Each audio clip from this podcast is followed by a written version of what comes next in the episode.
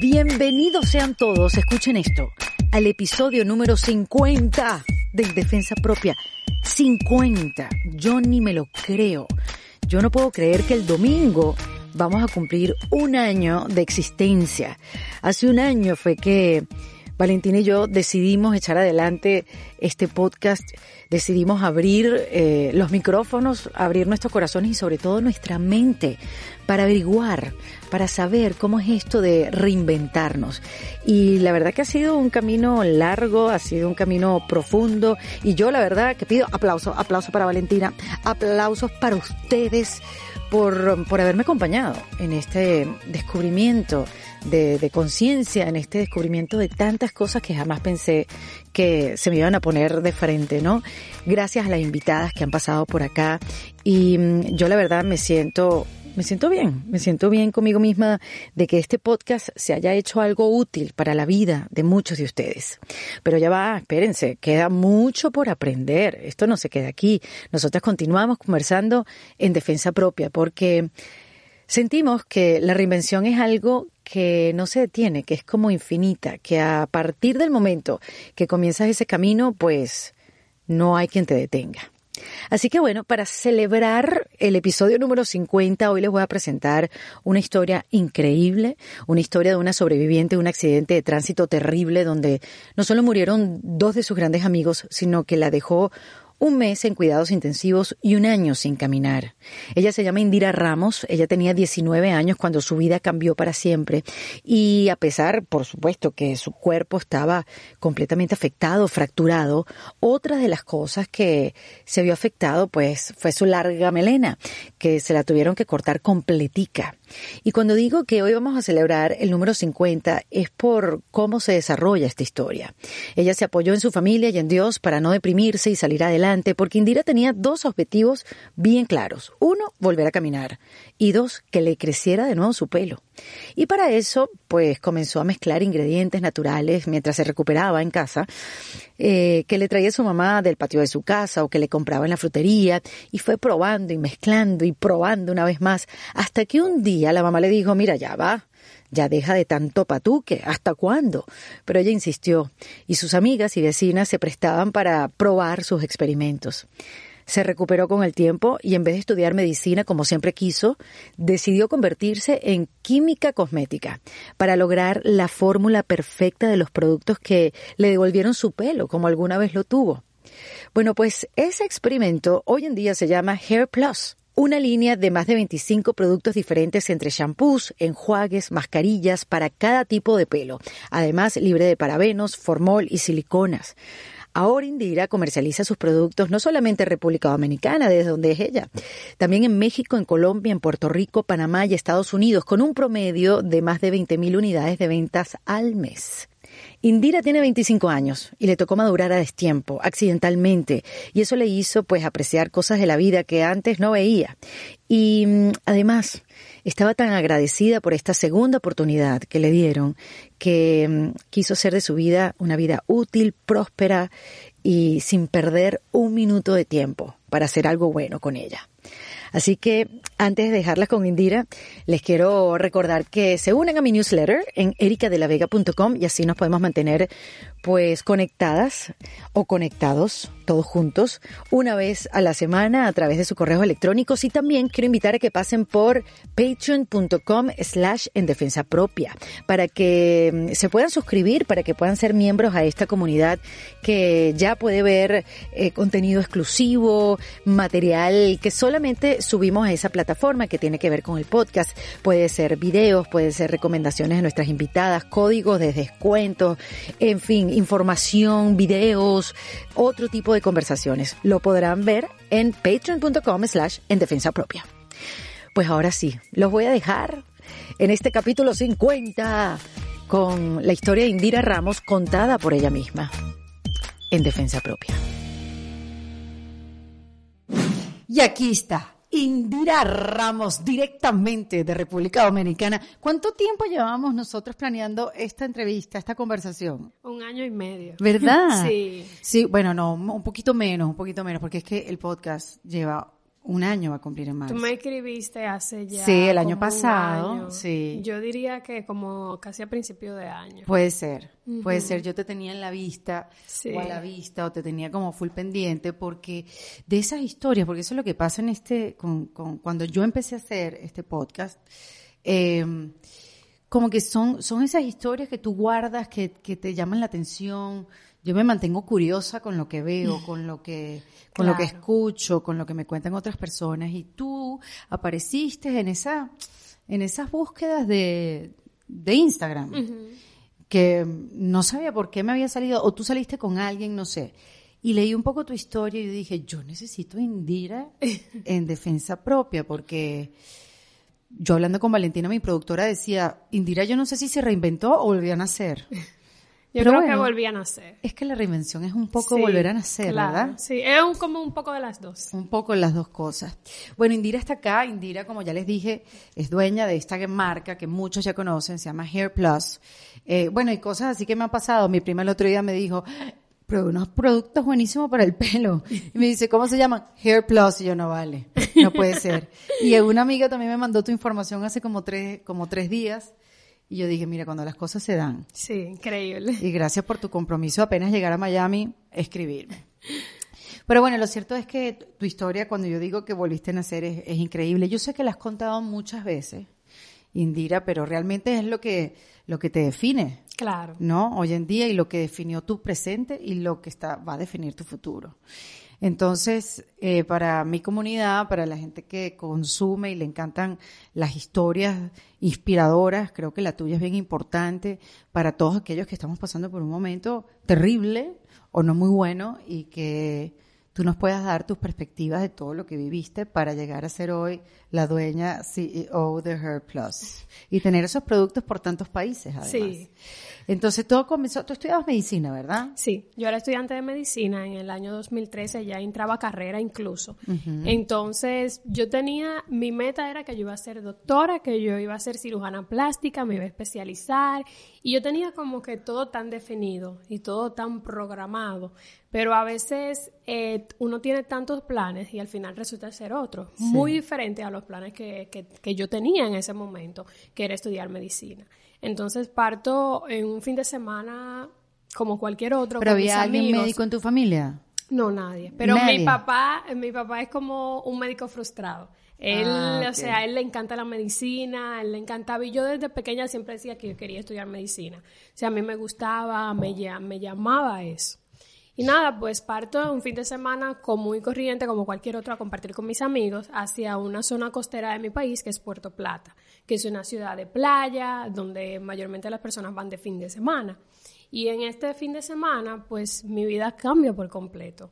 Tengo un accidente con mis mejores amigos en donde mi mejor amigo pierde la vida. Entonces, a partir de ahí, o sea, todo fue un caos. Porque, ¿Cómo fue el accidente? ¿Contra qué chocaron? bueno, mira, primero estaba muy, muy oscuro porque algo que, que, por ejemplo, fue muy tedioso es que no había tendido eléctrico en el sentido de que no había luz iluminando la calle. Entonces estaba bien oscura y eran como aproximadamente la una, dos de la madrugada porque ya veníamos de regreso de, de salir a compartir y eso. Entonces eh, nos impactamos contra un poste de luz y el poste de luz cayó encima del vehículo, lo que hizo que el vehículo se incendiara inmediatamente. Wow. Sí, entonces íbamos cinco personas en el vehículo, eh, dos desafortunadamente fallecieron y pues me trasladan a un hospital público, ahí llaman a mis, bueno, yo llamo a mis padres, eh, no ¿Tú sé estabas cómo. consciente en todo momento? No sé cómo, porque hoy en día yo no me acuerdo de nada de eso, pero mi mamá y mi papá me dicen que yo los llamé y le dije que por favor fueran a recogerme, que yo había tenido un accidente y que yo estaba bien.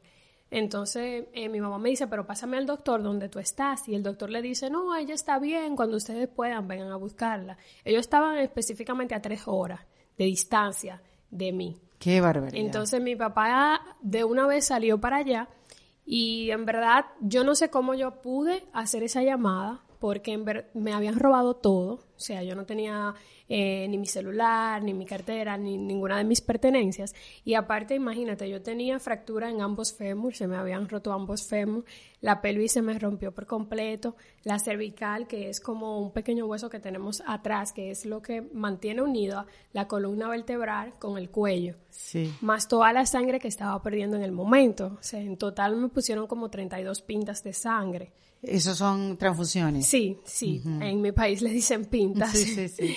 Y, ¿Y bueno, en, qué, en qué parte, en qué asiento estabas tú? atrás. Atrás. Yo iba atrás. Sí, entonces ahí me, me trasladan de eso- desde esa ciudad hasta Santiago de los Caballeros, ya para una clínica un poco más especializada.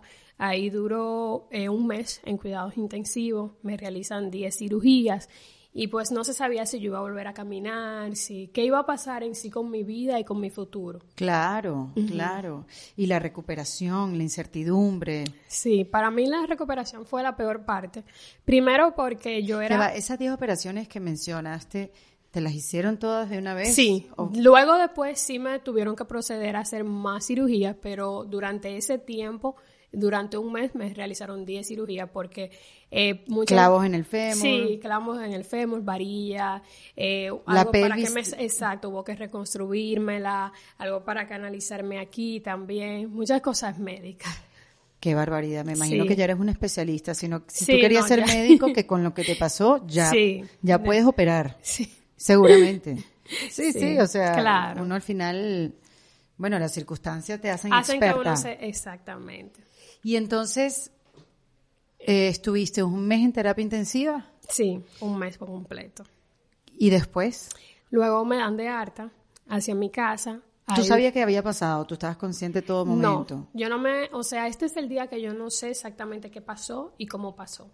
Yo de- luego, eh, las personas que estaban en el accidente, pude conocer a dos personas que estuvieron ahí, que vieron lo que sucedió y me contaron, obviamente mi mamá me contó y me dijo, mira, tú me llamaste, tú hiciste esto, pero yo no, en cierto modo, yo no me acuerdo de exactamente cómo pasaron los hechos. Sí. Entonces, durante el tiempo, o sea, la recuperación, como te decía, fue muy difícil porque yo solía ser muy activa. Yo solía estar de aquí para allá y de allá para acá. Bueno, eres una niña de 19 años. por Entonces, Dios. verme en una cama, yo no me podía mover. Yo duré un año completo sin moverme, o sea, donde no podía caminar, solamente movía las manos y la cara. Y, ¿en serio? ¿Un año? Un año completo. Entonces, esos fueron los momentos más difíciles porque, imagínate, de estar todo el día de aquí para allá y allá para acá, verme en una cama sin poder valerme por mí misma, o sea, hasta mis necesidades las debía de hacer en la cama porque no me podía parar.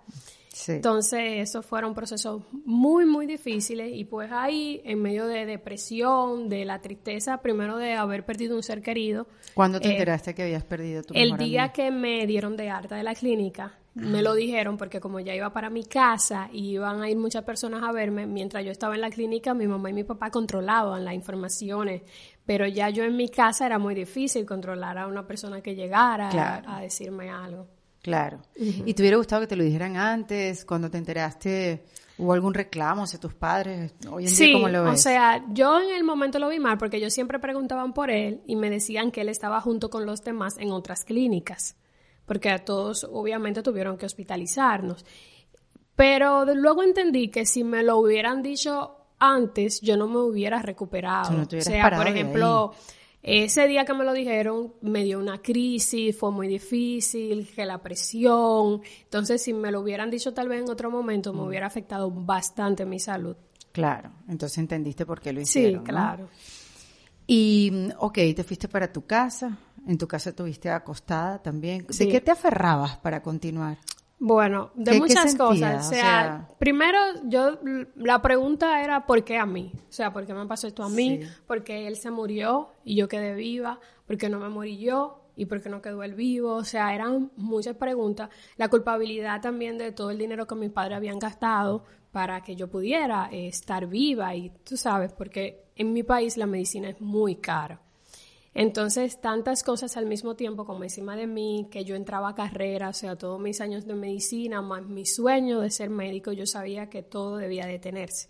Entonces, como que me aferraba a ver películas, leer libros, eh, esa era la cosa como que me entretenía. ¿Y eras religiosa? O sea, creías Sí. en Dios, le rezabas Sí, 100%. a la Virgen. Yo en ese momento eh, siempre iba a la iglesia, o sea, antes del accidente. Digo, si creías en algo, porque Claro, en, eso- no, en esos sí. eventos de la vida es cuando... Uno toca fe y No, conoce la fe. exacto. Yo iba a la iglesia antes del accidente, pero luego del accidente como que sentí que Dios me dio una oportunidad. O sea, yo veía, la única imagen que yo me acuerdo del accidente es que una mano me sacó del fuego porque el carro estaba prendido. Y las personas que estaban ahí dicen que a los pocos segundos de que me sacaron a mí fue que el carro estalló. Entonces son cosas que tú dices, Claro. es, algo divino, o sea, definitivamente. ¿Y sabes quién te sacó? No, este es el día que no sé quién me sacó. ¿En serio? ¿En serio? Sí, Eso es no. increíble, Sí, Indira. muy increíble. Es un milagro. Claro. Qué barbaridad. Entonces, bueno, ¿seguiste aferrada a Dios? ¿O Sí, te aferraste no. más a Dios? No, me aferré más porque yo sentía como que Dios estaba en mí, que Dios me había dado una oportunidad, aunque, aunque me había aferrado a Dios, o sea, yo tenía esa parte de mí que le reprochaba a Dios que por qué, o sea, por qué me había pasado esto, eh, por qué yo estoy pasando por esto tan joven, o sea, ver a mi mamá y a mi papá sufrir, que por ejemplo mi mamá tuvo que dejar de trabajar durante todo ese tiempo para poder hacerse cargo de mí, estar conmigo, porque yo no podía, como te dije, ¿Tú no eres podía hacer hija? nada. No, somos dos hermanos más tres. Y una vez tuve un accidente, obviamente ni se compara ni el 5% con el tuyo. Yo me fracturé tres vértebras, eh, pero estuve mal diagnosticada, como que no me dijeron bien y, y cuando llegué a mi país eh, fui a dos doctores efectivamente yo juraba, me habían dicho que yo tenía dos vértebras comprimidas unas con otras y por eso me dolía. Pero al final tenía tres vértebras fracturadas, Wow. que pudo haber pedido los esfínteres y Claro. que pudo haber sido todo mucho peor, porque como no me dijeron realmente lo que Lo que tenía, yo seguía haciendo Tu cosas que no debía hacer. Y me pusieron un corsé de hierro y me dijeron que era por tres meses. Y este fue un año que tuve yo ese corsé. Y entonces, claro, todas mis amigas estaban cumpliendo 15 años y eran, claro, eh, cuando tienes 15 años tú no tienes profundidad. Claro, ¿no? madurez. Y me acuerdo que me vestía para las fiestas de 15 años con mi vestidito todo bello. Y tu corset. Y mi corsé encima era que desdicha. Pero al final yo tenía mucha rabia. Claro. Yo tenía mucha rabia. Claro, hoy en día no, no le saqué provecho como tú a lo que me pasó. Entendí que me dieron otro chance, que me dieron otra oportunidad, pero sí tenía mucha rabia de, de porque a mí, porque yo Claro, tenía que todas ellas están con su vestido y yo ando con mi Sí. corset. Sí, era muy Mi mamá, difícil. la- o sea, pobre, cómo aguantó. ¿Sabes cuando? Ya que yo soy mamá, ya yo entiendo muchas cosas, pero ¿sabes? las mamás, se, se, la mayoría de las madres no tienen por qué hacerlo, ¿no? Claro. Pero se calaba ese mal humor y esa frustración que yo tenía. Sí.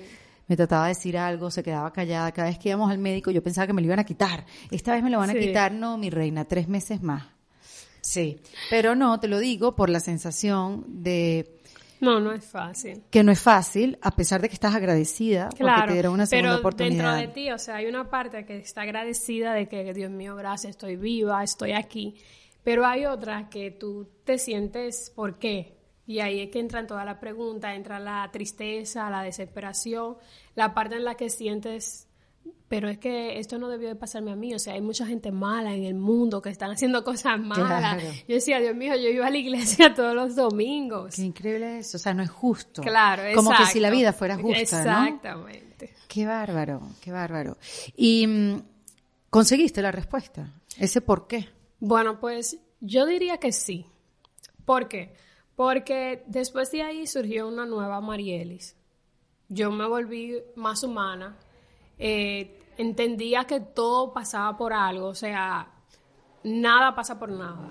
Es Sí. como que me di cuenta que esto no funciona de esta forma, pues por algo no está funcionando de esta forma, va a funcionar de otra. Y así sucesivamente, o sea, llegó Hair Plus. Yo jamás en mi vida había pensado en productos de cabello y ser una empresaria. O sea, en mi familia no hay nadie negociante, nadie tiene un negocio.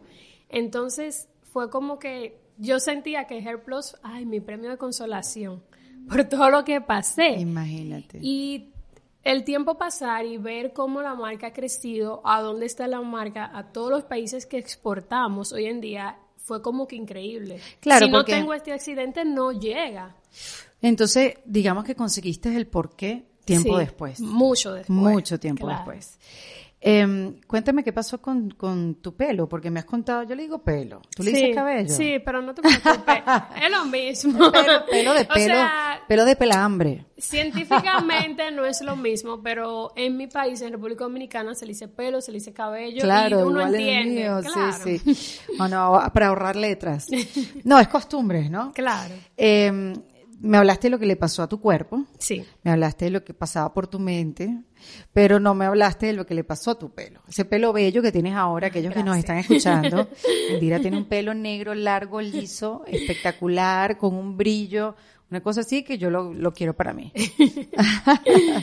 ¿Qué pasó con tu pelo en el accidente? Bueno, pues antes del accidente yo tenía este cabello, pero el doble de largo de lo que está ahora. Entonces era súper largo y yo me preocupaba por mi cabello, pero como lo normal, como ah, un champú, hoy voy a hacer una mascarilla casera en mi casa, pero no nada religiosamente. O sea, no era que yo vivía como obsesionada con mi cabello ni nada por el estilo. Pero luego del accidente, yo me cortan todo el cabello porque como tengo tanto tiempo en cama, no me podían peinar porque yo tenía un collarín aquí puesto en el cuello, ya que lo tenía roto. Claro. Entonces no me podían jalar, desenredarme el, que- el cabello ni nada por el estilo.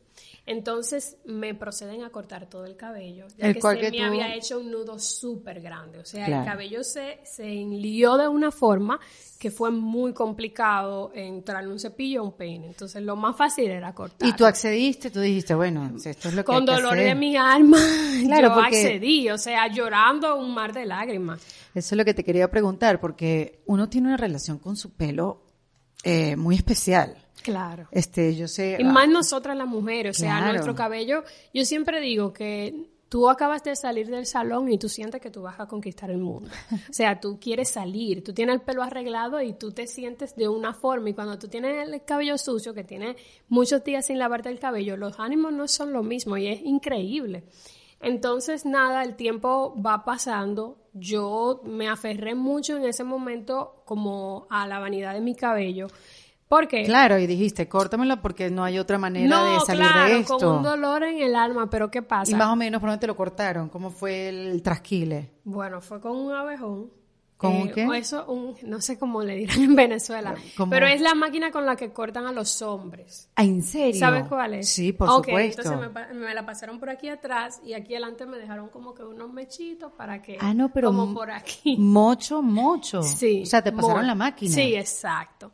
Entonces. eh, Bueno, o sea, no pudiste caminar en un año. Estaba sin cabello. Mi mejor buscando- amigo se murió. O sea, yo- Buscando respuestas. Yo sentía que era una crisis existencial muy grande porque cuando estamos pasando situaciones difíciles en nuestra vida, a veces tenemos eh, todo el optimismo del universo y se nos rompe una uña y eso es lo que desata toda la tristeza Eso es y verdad. todo lo que tenemos en el interior y eso me pasó con el cabello. O sea, yo estaba tratando de salir adelante y superar lo que me había pasado, que es algo imposible de superar, pero por lo menos salir eh, a flote. Claro, me cortan el delante. cabello y fue como el detonante. Sí, tú sabes que hay una película, hay, hay una película que se llama, mm, lo estaba hablando de esto con una amiga hace poco, He's Not Into You, como que, como, como Jennifer Aniston, He's Not Into You, o el- Ah, la que- voy a buscar. Sí, es como con Jennifer Aniston, Ashton Kutcher, es como un gentío en Ok. esa película, ve, este, Ben Affleck, Oh, exacto. él Tiene muy buenos actores. Sí, no, no, tiene un gentío conocido. Y resulta que están en esta relación y tienen como sus problemas, y ella va aguantando, va aguantando, va aguantando. Y termina la relación por la cosa más tonta, que era por, por una caja de cigarros. O Por sea, eso era- terminó. Exacto, pero realmente no era por eso. Ella tenía tanta cosa acumulada y eso fue como lo que desató todo. Es claro, así. y eso, y eso terminó la relación. lo- lo- lo el tonto. detonante, Como tu caso, que el detonante fue el cabello. el cabello que, que bueno, te, te, te hundió un poco, Sí. te llevó a otro lugar menos optimista. Sí, mucho menos. O sea, yo sentía, ay, ahora mi cabello no me va a volver a crecer nunca, ya el cabello jamás va a ser igual, me cortaron con esa máquina. Entonces, como que entró mucha frustración adentro de mí, pero al mismo tiempo yo quería una solución. Yo, yo quería que mi cabello creciera porque me daba pena cuando la gente iba a verme. A mí ya no me importaba que la gente me vieran en cama y con las batas, sino era que me vieran sin cabello. Pelona. Ajá, entonces le dicen pelona en Venezuela. Ah, bueno, yo digo pelona porque si te pasaron la máquina no tenías pelo. Entonces comienzo ahí a leer, a investigar y a ver qué puede hacer mi cabello crecer. Y de ahí surge Hair Plus. ¿Y cómo, cómo empezaste? O sea, ¿cómo, cómo, qué fue? A ver, porque yo me acuerdo, yo no tenía internet en esa época, pero yo para buscar que mi pelo creciera, eh, decían que había que titular patillas anticonceptivas dentro del shampoo. Sí, eso, es, claro, eso es un mito, nunca se ha comprobado científicamente, pero es uno de los mitos que hay. O sea, hay una serie de cosas que, la, que mayormente la, nuestras abuelas nos dicen. Exacto. Pues, y, usar em, shampoo de caballo. Sí, muchas, muchas, muchas cosas así. Tú también usaste, sí, uno hizo mucho disparate en la vida. Pero, pero ¿qué, cómo, ¿cómo empezaste? ¿Qué, ¿Qué fue lo primero que leíste? Bueno, yo estaba viendo eh, mucha televisión, mucho YouTube, y yo buscaba eh, cuáles eran las plantas que hacían que el cabello creciera más. Y ahí descubro el aloe vera, que en mi país se le dice sábila. Sí. Entonces, eh, mi mamá justamente, mayormente en el Caribe, se utiliza mucho tener una planta de aloe para que la buena suerte, que para las situaciones medicinales, que y para, la gripe, si te quemas, exacto, para si tienes una mancha, entonces siempre hay una en todas las hasta supositorios se hacen sí, Sí, sí. Disculpen que comparta tanto, pero, hasta supositorios se hace Entonces, eh, pues ahí mi mamá tenía una plantada en el frente. Luego empiezo también a leer sobre el romero, sobre la miel y la cebolla. Y todavía son los cuatro ingredientes principales de nuestra línea. ¿Cebolla? Sí, la cebolla. ¡Qué loco! Y mientras más roja, mejor, porque tiene más calcio. ¡Qué loco! Porque yo, a ver, uno podría pensar el aguacate, mascarillas de aguacate. No, pero la cebolla tiene muchas vitaminas y son fuertes las vitaminas de la cebolla. Qué bárbaro, qué buen descubrimiento. Sí, entonces Entonces, a romero, miel, miel cebolla, y el aloe. La sábila, sí, entonces ahí lo comienzo a hacer para mi uso. Pero como yo estaba en camilla, era muy incómodo lavarme la cabeza, por lo que me lavaba la cabeza una vez al mes. Claro. Y todo ese champú que yo hacía se perdía, porque yo hacía mucho, entonces como no, claro, no se podía utilizar exactamente, yo lo que hacía era, ok, yo hice un buen envase lleno de champú y yo lo regalaba a las personas que iban a visitarme. Y ahí las personas volvían y me decían, ay, tú tienes un champú de lo que tú haces para que me lo regales.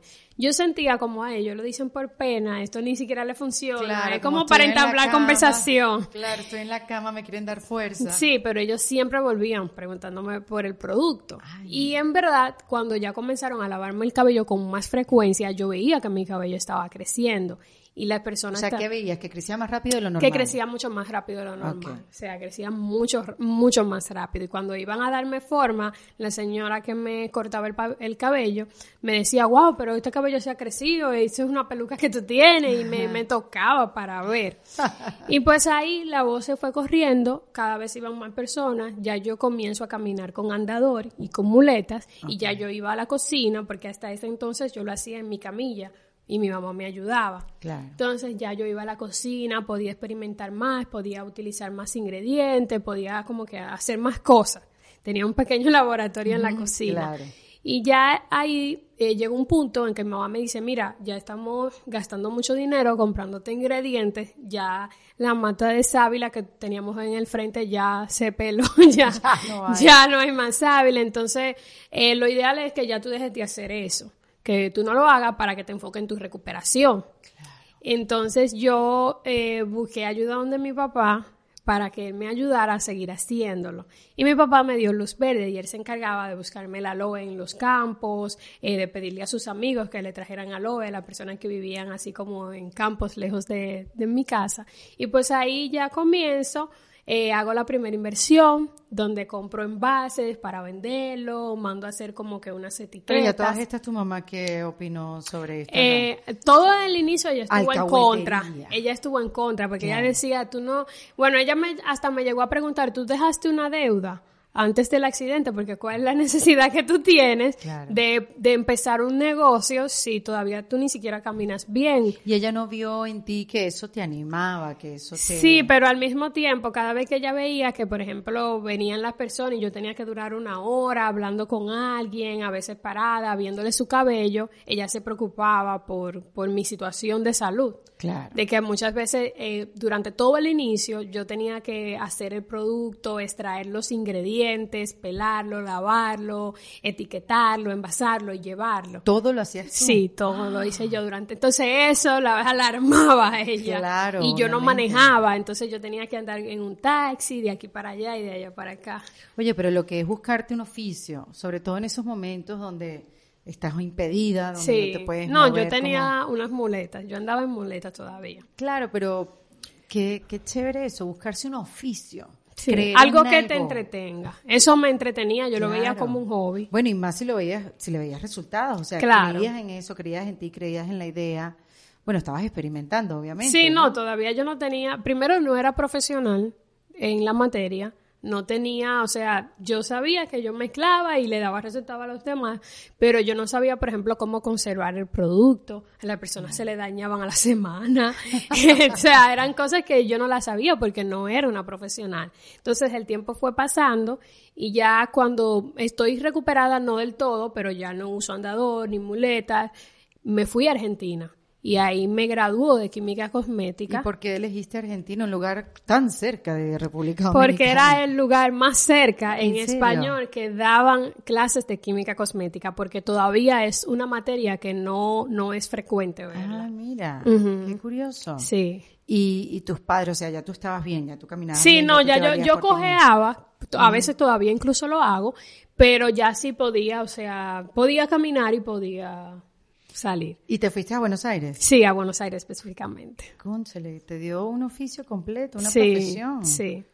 O sea, te olvidaste de la medicina con todo lo que No, te pasó. yo querías- intenté volver a la medicina, siéndote honesta, y hice alrededor de tres semestres de medicina o dos, pero ya no era lo mismo. Primero, porque yo hoy en día, por ejemplo, no puedo estar mucho tiempo parada. Ok. Entonces yo decía, cuando yo tenga que hacer una operación, que tengo que durar 10 horas parada, no, no lo voy a tolerar. Pero me impresiona porque después que estuviste tanto tiempo en una clínica, en un hospital, que hayas insistido en medicina, porque después que uno le pasa eso, Sí, no ya uno no más quiere nunca saber. No, yo lo, lo traté porque, o sea, ¿cómo te puedo decir? Era mi sueño, o sea, yo desde pequeñita todos mis juguetes eran de doctora, mi batica era de doctora, o sea, por ejemplo, en la República Dominicana el índice más, más alto es 4.0.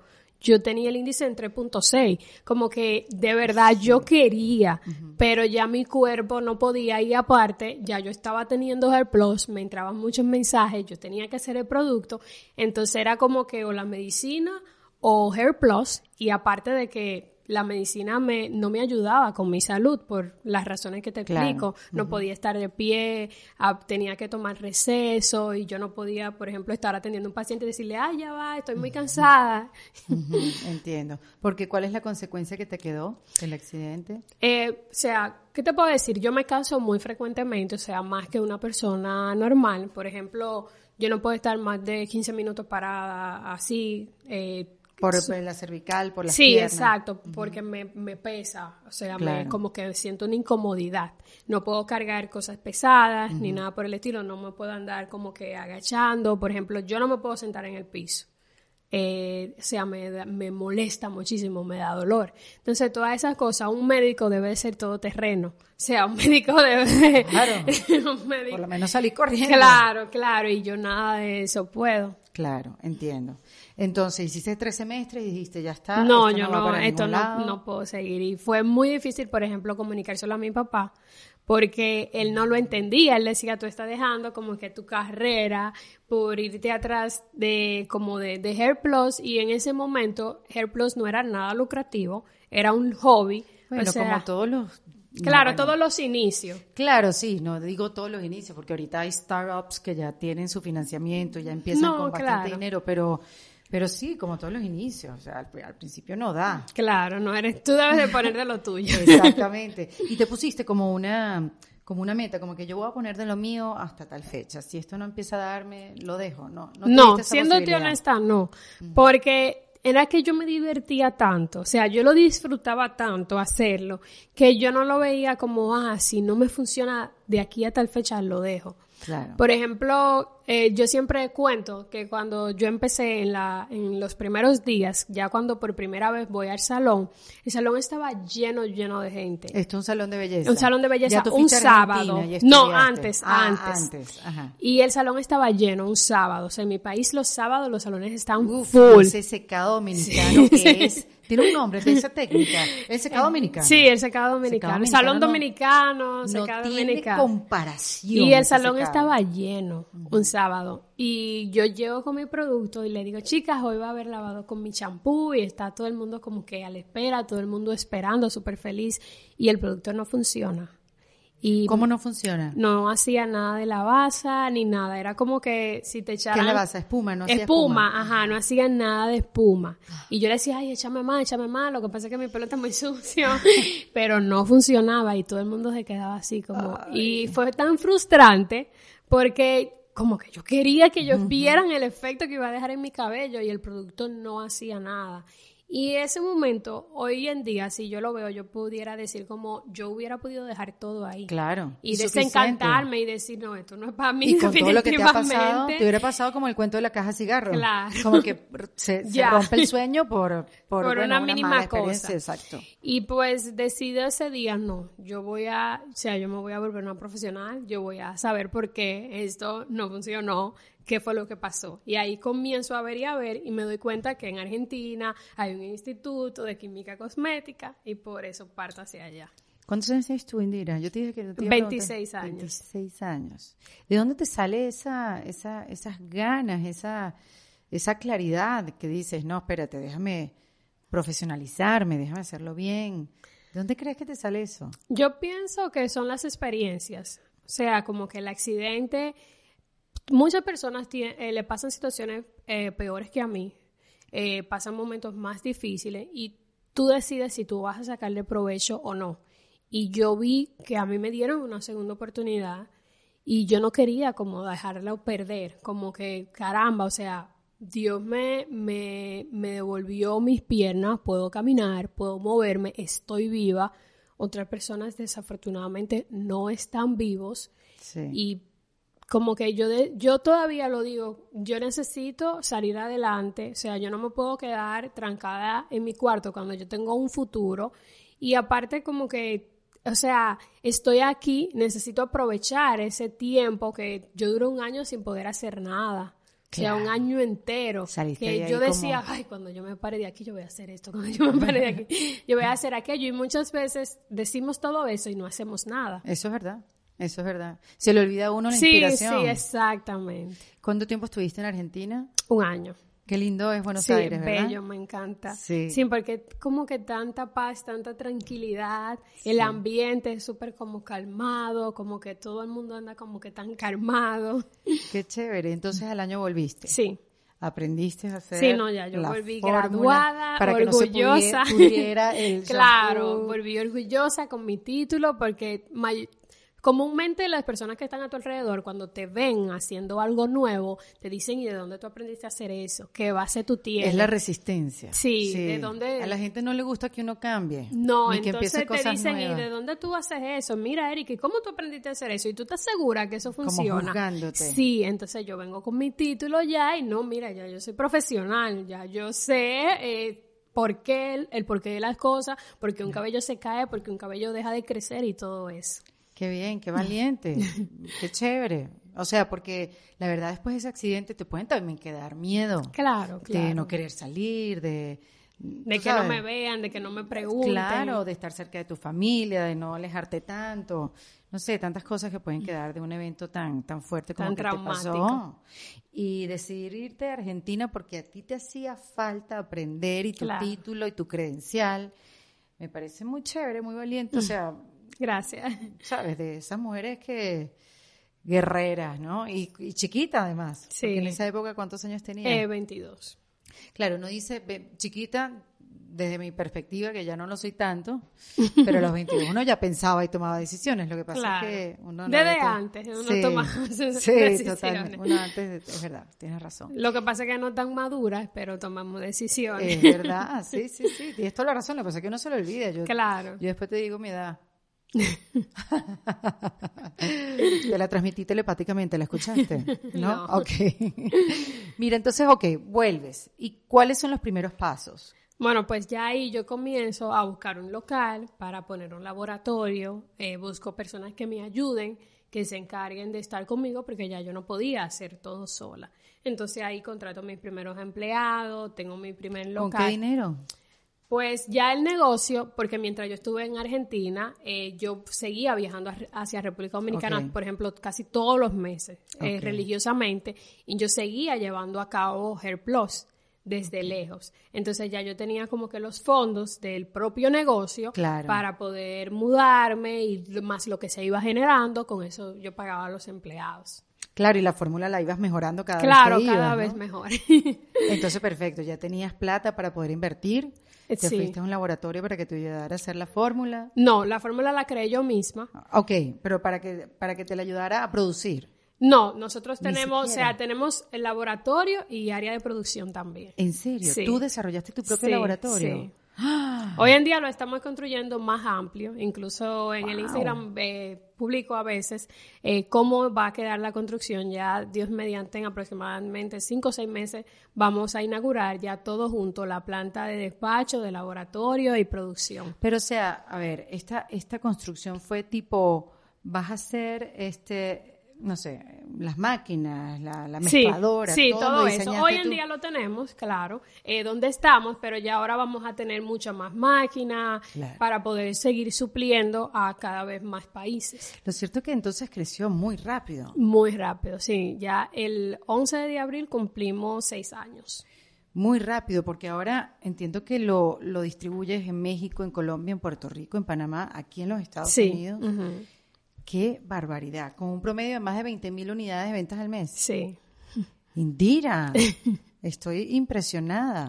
Lo que pasa es que, sea, no solamente es eh, la suerte de que ah, tienes una empresa, es el éxito del producto, o sea, el producto funciona, no es porque yo esté aquí, sino que el producto llega un momento en que, por ejemplo, como tú comentabas, que tu prima te comentó sobre la marca, asimismo nuestros clientes se encargan de promocionarlos. Claro. O sea, ellos van regando la voz, se lo recomiendan a su mamá, a su hermana, y así sucesivamente. ¿Y qué tienen tus productos que funcionen? O sea, que yo sé que tienes varias líneas para cada tipo de... De cabello y de necesidad. Exactamente, pero ¿qué, es lo que sientes tú al principio que fue el secreto? primero, eh, que fue Dios que me puso eso en mi corazón. O sea, no era que yo estaba en mi casa eh, loca por hacerme rica y que, ay, necesito. No. Exacto. Fue como que Dios me puso esa idea, Dios me puso eso en mi corazón la fórmula me la dio Dios, o sea, yo no era química, yo no sabía de nada. Pienso, primero eso, Dios. Segundo, mi perfeccionismo. O sea, yo trato todos los días de mejorar. Yo he ido a Colombia, he ido a España. O sea, yo vivo estudiando, innovando, viendo qué, qué nuevo va a haber, qué yo puedo mejorar. O sea, qué está en la marca hoy que yo puedo hacer mejor. Y aparte los ingredientes. O sea, no, yo cosecho la, el aloe vera que se utiliza en los productos lo cosechamos en nuestra fábrica. O sea, yo tengo una siembra de aloe vera en La Vega. Qué maravilla. Entonces, no es que, ay, que los productos son orgánicos y de mentiritas. No, los productos son orgánicos de verdad. Qué maravilla. Todo, que más, que más que otros productos, o sea, que otros, o sea, bueno, nosotros tenemos desde, por ejemplo, desde el champú y acondicionador, el champú fue el primer producto. Hoy en día lo, lo último que vino al mercado fue una máscara para el crecimiento de cejas y pestañas. ¿En serio? Sí, entonces es como que siempre trato de sacar cosas nuevas, diferentes a lo que hay hoy en día. Claro, qué bueno. Entonces empezaste con el shampoo, después me imagino que fuiste con sí, el acondicionador. Sí, claro. Y tú eras tu propia modelo. ¿Quién se prestaba para probar los productos? Bueno, yo no podía hacer en sí mi propia modelo porque todavía mi cabello no estaba tan, tan largo, pero de por sí la gente veía el resultado en mí. Para poder probar los productos, pues, ¿qué te puedo decir? Yo usaba hasta el perro de mi casa. yo lo probaba con todo el mundo. O sea, por ejemplo, a veces iba el chofer de mi papá, yo le decía, venga, venga, déjeme lavarle la cabeza para ver.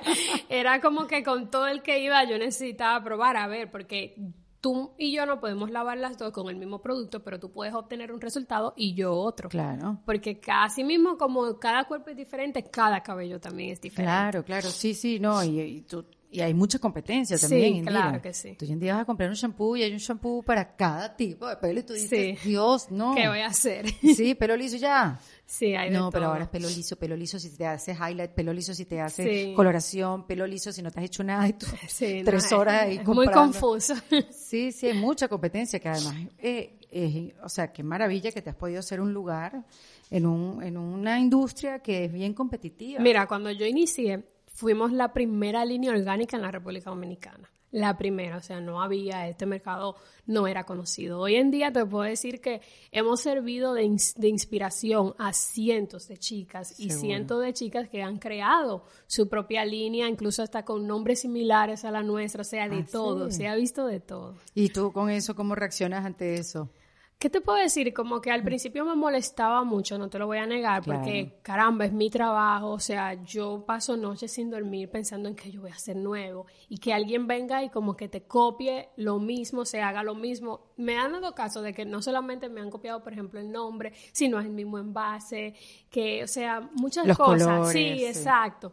Pero luego me doy cuenta que al final estas líneas no tienen éxito, o sea, tienen un éxito en el momento, pero luego las personas mismas se van dando cuenta, como que no, que, que siento que es más que todo lo que tú haces regresa. Yo creo mucho en la ley de atracción, en el karma, y cuando tú haces algo como copiando al otro, eso no te va a dar resultado porque tú estás robándole la idea a otra persona. Mantenerlo. Claro, claro. Mira, Indira, oye, qué alucinante todo lo que me estás contando.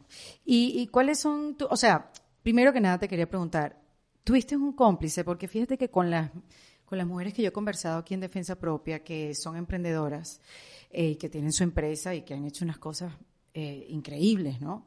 Y que me alucina que son las mujeres las que crean, las que tuvieron esa idea y la llevaron a cabo y tuvieron sus cómplices.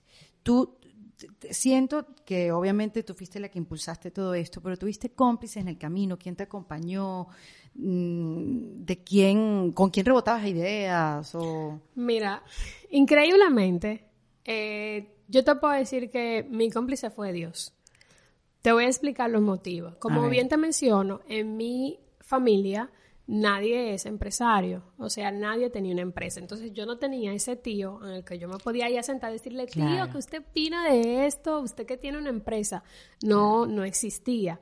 Sí, claro, yo tuve apoyos, como te dije, mi papá salía a buscar a Loe, o sea, mi papá es político y él llegaba de la Cámara de Diputados, en ese entonces él era diputado, y él llegaba súper entrajeado y él salía por los campos a buscarme sábila. Entonces, para mí eso lo era todo. Mi mamá vivía siempre ahí, corriendo la voz, viendo en qué me podía ayudar.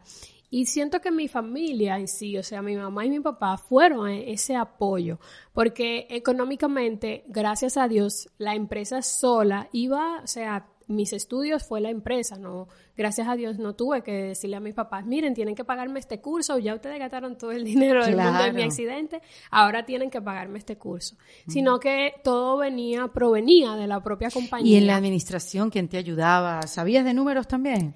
Yo siempre fui muy buena, o sea, no con las matemáticas en sí, pero sí administrándome. Okay. Entonces, cuando yo regreso de Argentina, yo me inscribo en la universidad y me gradúo de administración de empresas también. Ah, es que ese paso no me lo habías contado. Sí. Porque yo, tú sabes que yo escucho muchísimo, uff, pero todos los días que yo me pongo a conversar con mujeres y siempre hay un montón que decimos, yo soy malísima en matemáticas. Yo soy malísima en matemáticas. Como si eso es una condena de que no, te sepas administrar. es que yo no soy buena en la matemática, pero yo me sé administrar. Claro. Entonces hay una diferencia eh, muy grande. Porque, o sea, tú me hablas a mí de la disyuntiva y las cosas que me daban en la universidad de matemática y hoy en día yo digo, Dios mío, yo esto nunca lo he utilizado. Claro. ¿Me entiendes? Pero saberte administrar, saber invertir en el negocio. Mira, yo en vez de comprarme una cartera, yo voy a comprar una máquina que le hace falta a mi negocio. Yo voy a pagar eh, una publicidad en Instagram en vez de, de, comprarme unos zapatos. Esas son cosas que como que son de tu interior. Tú no tienes que, que, saber de matemáticas para saber eso. Y en esa, esa etapa inicial donde dices, no sabía matemáticas, pero sabía administrarme, ¿cómo sabías administrarte? O sea, aparte de no comprarte la cartera y eso, o sea, ¿qué procurabas? Bueno, mira, cuando, antes de mi accidente, yo intenté poner un negocio y fue una tienda. Y toda la ropa que yo compré para la tienda, yo me quedé con ella. Yo hubiera hecho lo mismo. Ay, qué Entonces ya yo sabía. Pero porque no la pudiste vender, porque te gustó todo. No, porque me gustó, yo compré todo a mi gusto y de mi size.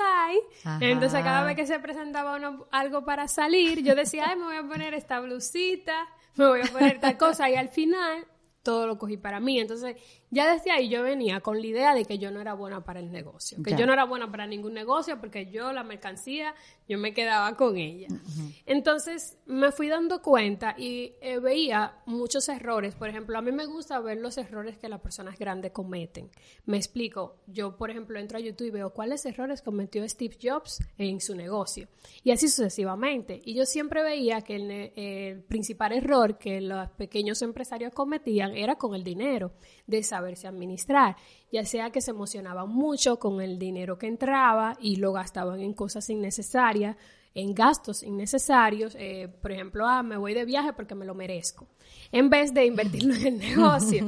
Y poco a poco eh, fui creciendo como con esa mentalidad. Ah, mira qué interesante, es una buena manera de verlo. Sí, sí, y si tú buscas, o sea, hay muchos errores que ellos cometieron que si tú lees, puedes que no lo vuelvas a repetir. Claro, nadie aprende por cabeza ajena, uno aprende por sus propios errores, pero cuando tú estás emprendiendo es vital la administración. no, y cuando uno busca esas historias, claro, uno siempre está viendo, claro, uno está viendo lo maravilloso que le fue, claro, es muy inspirador. Qué fue lo que hizo para que la empresa cambiara, uno no está viendo el error. Es, muy inspirador, o sea, es algo, o sea, hay datos, por ejemplo, yo siempre pongo el ejemplo en mis conferencias de Michael Jordan, o sea, él lo expulsaron en la escuela porque él no era bueno para el básquetbol y hoy en día mira quién es. Entonces son como que cosas que tú dices, mira, él no se detuvo, o sea, lo sacaron de, del equipo que había y él siguió jugando en otro lado. Entonces son cosas que te inspiran y tú dices, no, si él no se detuvo, yo tampoco me voy a detener, si esta persona no fue buena en esto, no significa que yo no voy a ser buena.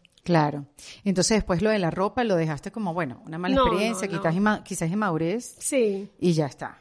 Y entonces por eso Estudia, ajá, la parte que no me habías contado, que habías estudiado administración, de, empresas, que te faltaba ese conocimiento. Sí, me faltaba porque lidiar, o sea, ya yo sabía lo de la fórmula, el laboratorio, pero no bregar con, con, números en sí de pago de nóminas, que pago a suplidores y todo eso, y hay que llevar una organización. Claro. Eh, hoy en día todavía soy yo la que me encargo de todos los pagos de nómina y todo eso, porque son cosas muy, muy importantes, claro. que es bueno saber. ¿Y de la fórmula también te encargas o ya tienes a alguien? Tengo una mano derecha, claro está, pero todavía, o sea, mi fórmula como la de la Coca-Cola la tengo yo guardada.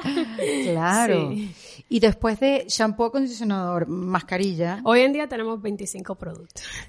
háblame de, no de los 20, bueno, sí háblame de los 25. Tenemos shampoo, acondicionador, mascarillas diferentes. para cada tipo de pelo. Tenemos aceite, tanto aceite de argán como aceite para antes del lavado, tenemos protector térmico. Ah, el dry shampoo. Sí, tenemos, no, dry shampoo no, el protector térmico es lo que se usa, por ejemplo, antes de ir a la playa, de entrarte a la piscina, ah, para proteger, antes de pasarte plancha o tenaza. No, pero el que dijiste antes, eh, tenemos aceite de argán, protector térmico y varios aceites. Ah, me habías dicho un prelavado. Eh, tenemos productos pre-champú. Ah, eso, pre-champú. Sí, tenemos productos pre-champú para la hebra y también para el cuero cabelludo.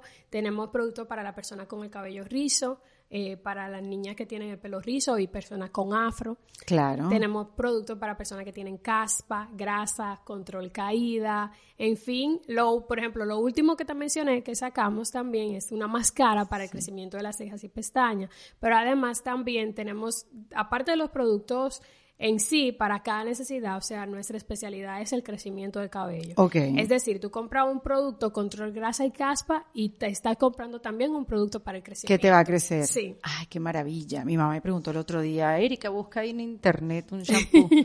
Porque mi mamá cree que yo soy investigadora. Que eres investigadora sí. digital. Es que yo no sé por qué todas las mamás dicen eso. Mi mamá siempre me dice, busca en internet tal cosa, busca en internet. Pero me llama mucho la atención porque mira, te- tienes 25 productos distintos. O sea, Sí, eso es lo que yo te estaba diciendo antes. Nosotras las mujeres tenemos una relación con nuestro pelo Sí.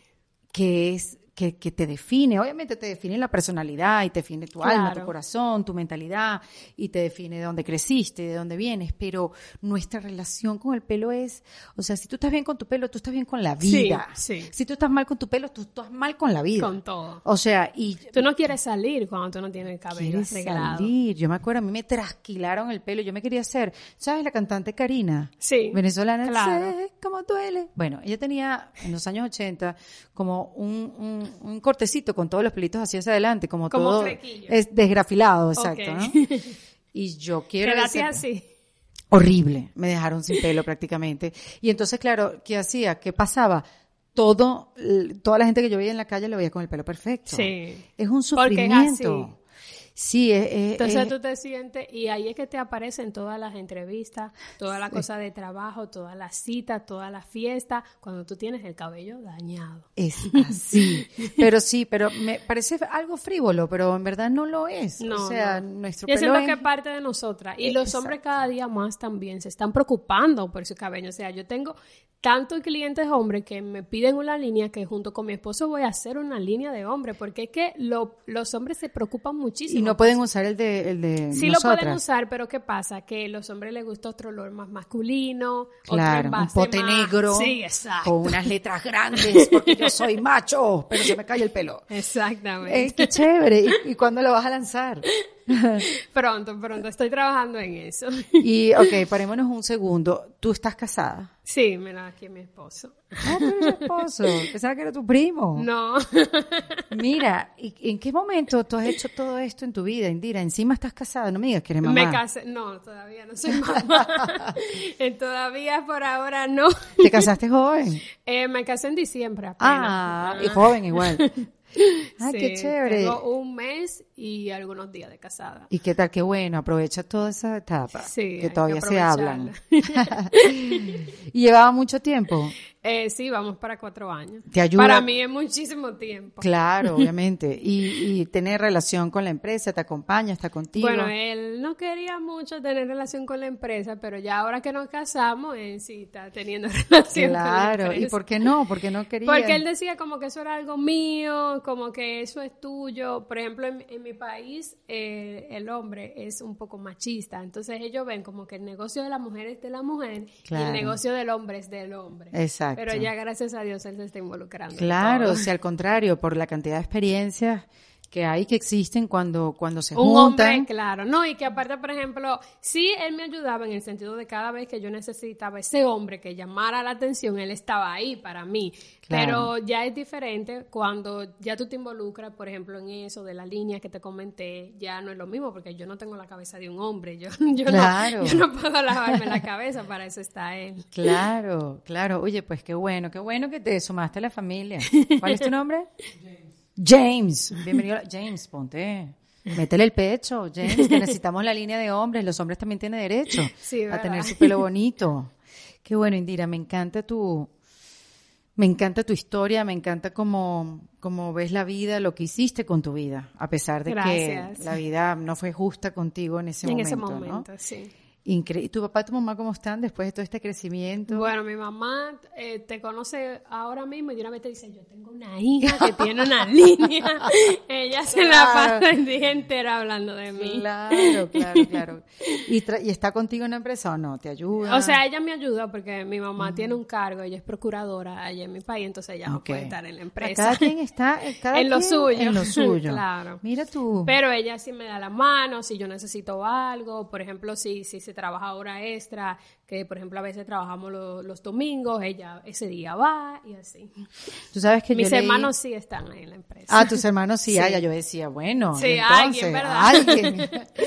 ¿Y de tus clientes, las primeras clientes que tuviste? Alguna Eh, todavía están. O sea, por ejemplo, mi primera clienta hoy en día es vendedora de los productos. Ay, ¿en serio? Sí, Porque sí. tú tienes esa manera de venta. Sí, sí. De tipo pirámide. En, no pirámide en sí, pero sí de una forma en que tú puedes, por ejemplo, invertir en los productos, comprarlo y venderlo. Nosotros te enviamos, por ejemplo, clientes y hay cientos, o sea, hoy en día tenemos casi 400 ¿En vendedoras de los Oye. productos que son mujeres amas de casa, que están en sus casas sin trabajo, Claro. eh, por aquí, por aquí, oye, razón, y se dedican a esto y en verdad le ha ido súper bien, gracias a Dios. Qué bueno, o sea, que estás ayudando a la mujer en diferentes Sí. aspectos, ¿no? Qué bueno. ¿Y dónde se puede conseguir esa información? Si alguna de las que me está escuchando de repente dice, bueno, esta es la Mi oportunidad. oportunidad. Sí. Pueden ingresar al Instagram que es HairPlusRD y ahí vía mensaje directo le enviamos toda la información. Qué bueno. Ay, Indira, qué emocionante. De verdad que sí. Tú eres así, la propia historia para tenerlo bien cerquita en el momento que uno diga, ay, ya me cansé, voy a descansar un poco. Voy a hacer algo más. Sí, este, eres la historia para tener bien cerca y decir, no, voy a hacer esto hasta el final, yo creo en esto. Claro. Y si hay que hacer cambios, que se hagan. Aquí hay una frase que yo agarré de internet tuya que dice que la clave de tener éxito está en la creatividad. Ser completamente ingenioso, porque es bueno recordar que casi todo lo que podamos imaginar está creado en el mundo, pero siempre hay cosas que se pueden hacer mucho mejor con nuestro propio toque. Sí, así es. Y tú, bueno, es el mejor ejemplo. Hay miles de marcas de, De cabello. de, shampoo, de cuidado eh, para, para el cabello, y mira, tú lo hiciste diferente. Así Y es. por eso tienes ese éxito. Dime, Indira, este, tres tips para reinventarse. Pues el primero es no perder la fe. No perder la fe a pesar de las circunstancias, de que sintamos que el mundo está en nuestra contra, de que todo, o sea, que estamos nadando contra la corriente, no perder la fe. El segundo es dejar el miedo. Hay una frase que me gusta mucho de alguien que tú entrevistaste, que Ajá. es Luz Mayra Goy. Luz María Doria, sí, claro. dice, el miedo nos sienta en un sillón y no nos deja bailar el baile de la vida. O sea, esa frase me encanta y le he hecho muy mía, porque es cierto, cuando tenemos miedo nos frustramos, sentimos que no somos capaces, a veces teniendo toda la capacidad en nuestro interior, sentimos que no somos capaces por el miedo. Y en la tercera, para mí es tener fe y amor en todo lo que hagamos. O sea, no solamente pensar en lo lucrativo, claro, Claro. es muy importante. Obvio. O sea, yo no voy a tener un negocio sin que me dé resultados porque Obvio. no sería negocio. Pero cuando nos enfocamos en ponerle amor, en hacer algo que de verdad nos gusta, es definitivamente la clave. Qué bonito, qué bonito, Indira. Tú eres también speaker. Eh, Tú das bueno, charlas. Sí, sí, doy conferencias, me invitan a universidades para motivar a muchos jóvenes que a veces eh, tienen todas las herramientas, pero a veces no encuentran cómo utilizarlas o qué hacer con ellas. Claro, ¿no? Y tener un, un punto de vista diferente. Sí, Bueno, pero eres una, una gran inspiración. gracias. Yo voy a utilizar los productos sí, ya. muy bien. sí. Este, y, y bueno, fue, fue un gusto, de verdad, tenerte aquí en Defensa Gracias. Propia. Y siempre con esa sonrisota y esa actitud. La verdad que es increíble como algo tan fuerte y quizás tan, tan horrible que a uno le pasa en la vida te puede definir y, y llevarte a ser una mejor persona. Así es. Qué bueno, Indira. Bueno, aquí está Indira Ramos de Hair Plus en Defensa Propia. Esto fue en Defensa Propia, grabado en los espacios de WeWork, producido por Valentina Carmona y editado por Andrés Morantes, con música original de Para Rayos Estudios. Recuerden suscribirse y recomendar el podcast. Yo soy Erika de la Vega y nos escuchamos en un nuevo episodio. Hasta luego.